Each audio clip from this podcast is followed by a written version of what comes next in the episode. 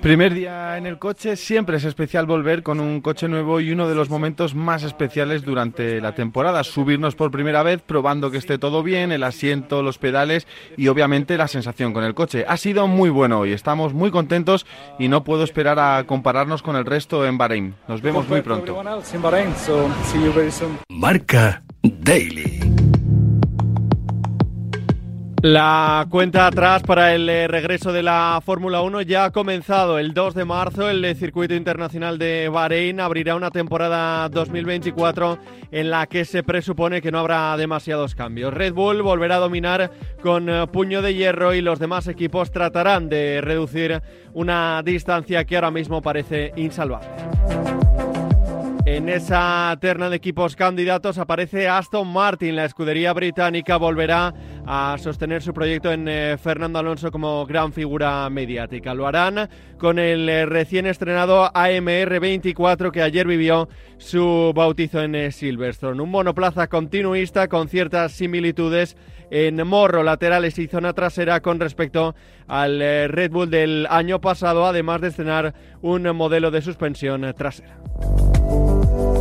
Es martes 13 de febrero, recibe un saludo de Pablo Villa y hoy a qué puede aspirar Fernando Alonso con eh, su nuevo AMR 24 en eh, Marca Daily, el podcast de marca que te cuenta cada día la noticia más importante.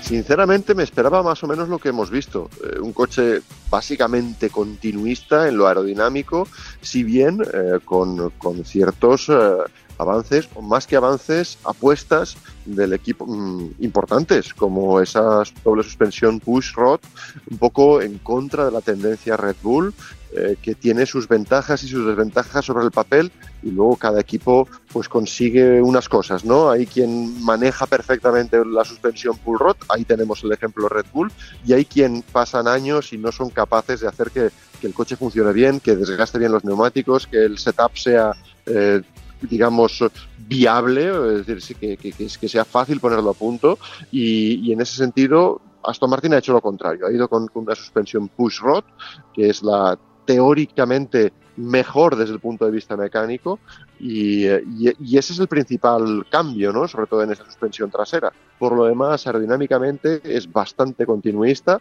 lo cual no debería ser una mala noticia a priori después de, de, ver lo que consiguió el coche el año pasado. Y también consideremos una cosa, eh, con la estabilidad reglamentaria que tenemos, es normal que, los coches se parezcan bastante a los del año anterior. He llamado a una voz más que reconocible en el mundo de la Fórmula 1, como es eh, Cristóbal Rosa comentarista tanto en Radio Marca como en Dazón, para buscar las claves de la nueva temporada que arranca para Aston Martin. Un eh, nuevo AMR 24 que Cristóbal no sé si podemos encontrar eh, tantas similitudes con el RB19. En ciertos aspectos sí, pero ya te digo, ¿no? Una cosa tan básica como la suspensión, que es la base mecánica del, chasis del coche, es completamente distinta a la de Red Bull. Con lo cual, lo que sí te digo es que no soy pesimista como he visto que, muchos aficionados han tomado, ¿no? Pensaban ver, no sé, quizá un cohete con ruedas o algo así. No, al final estamos en una época de, de continuidad reglamentaria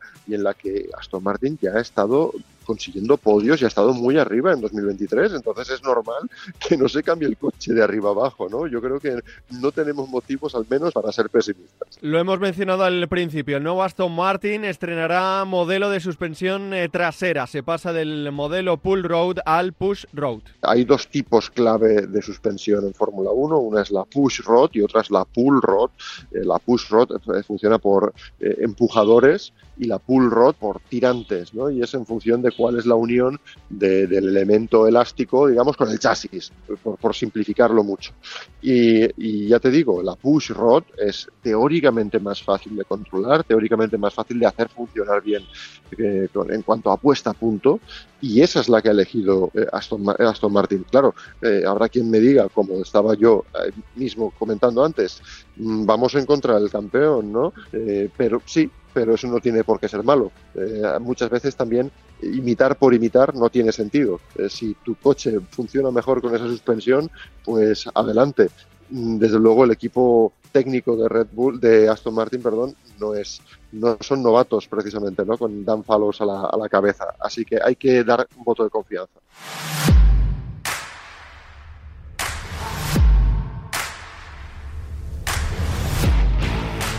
Con el coche presentado, ¿a qué puede aspirar eh, Cristóbal este año Aston Martin? Bueno, eh, el, objetivo lo han marcado ellos mismos. Ellos hablan de puntuar con asiduidad, de conseguir podios con asiduidad también y de alguna manera conseguir una victoria en verde, una victoria para Aston Martin.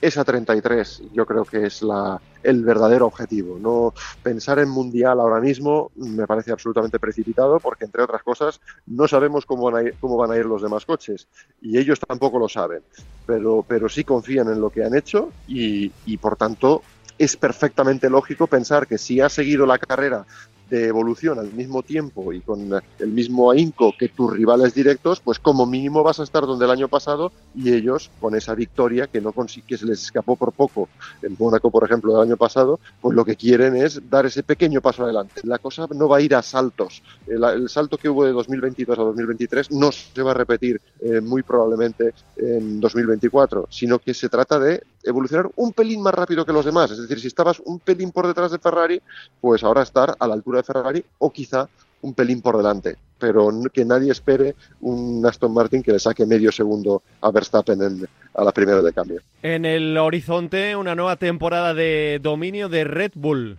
Es lo que esperamos, mm. es lo que es lo que no, no es lo que deseamos, es lo que es digamos podemos prever que ocurra, eh, porque si no hay cambios, el, el, que tiene la mano ganadora es el que va por delante, porque también es el que tiene más posibilidades de desarrollar su coche sin pensar demasiado en los problemas del actual.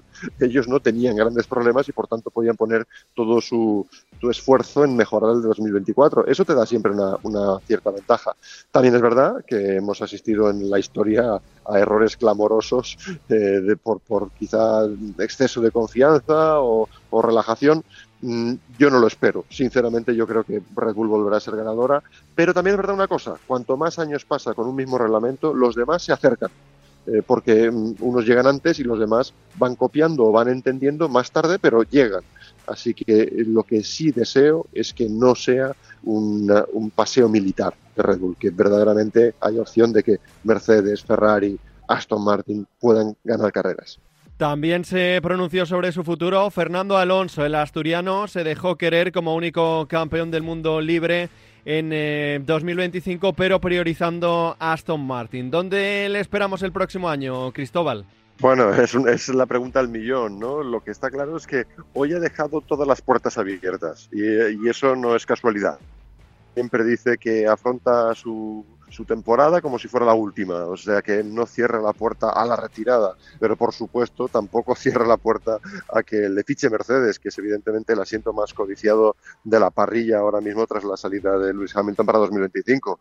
Y tampoco cierra la puerta, por supuesto, a seguir en, Aston Martin. De hecho, lo, lo, propone como su opción prioritaria en este momento, cosa que me parece completamente normal.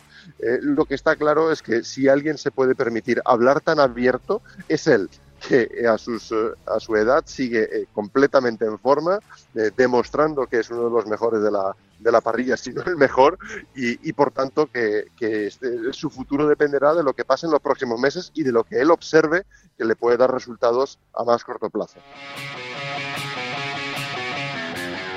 Pese a que todo apunta que Red Bull dominará también en eh, 2024 la Fórmula 1, seguro que deparará alguna que otra sorpresa. Hasta aquí una nueva edición de Marca Daily, un podcast disponible en eh, todas las plataformas. Mañana más y mejor.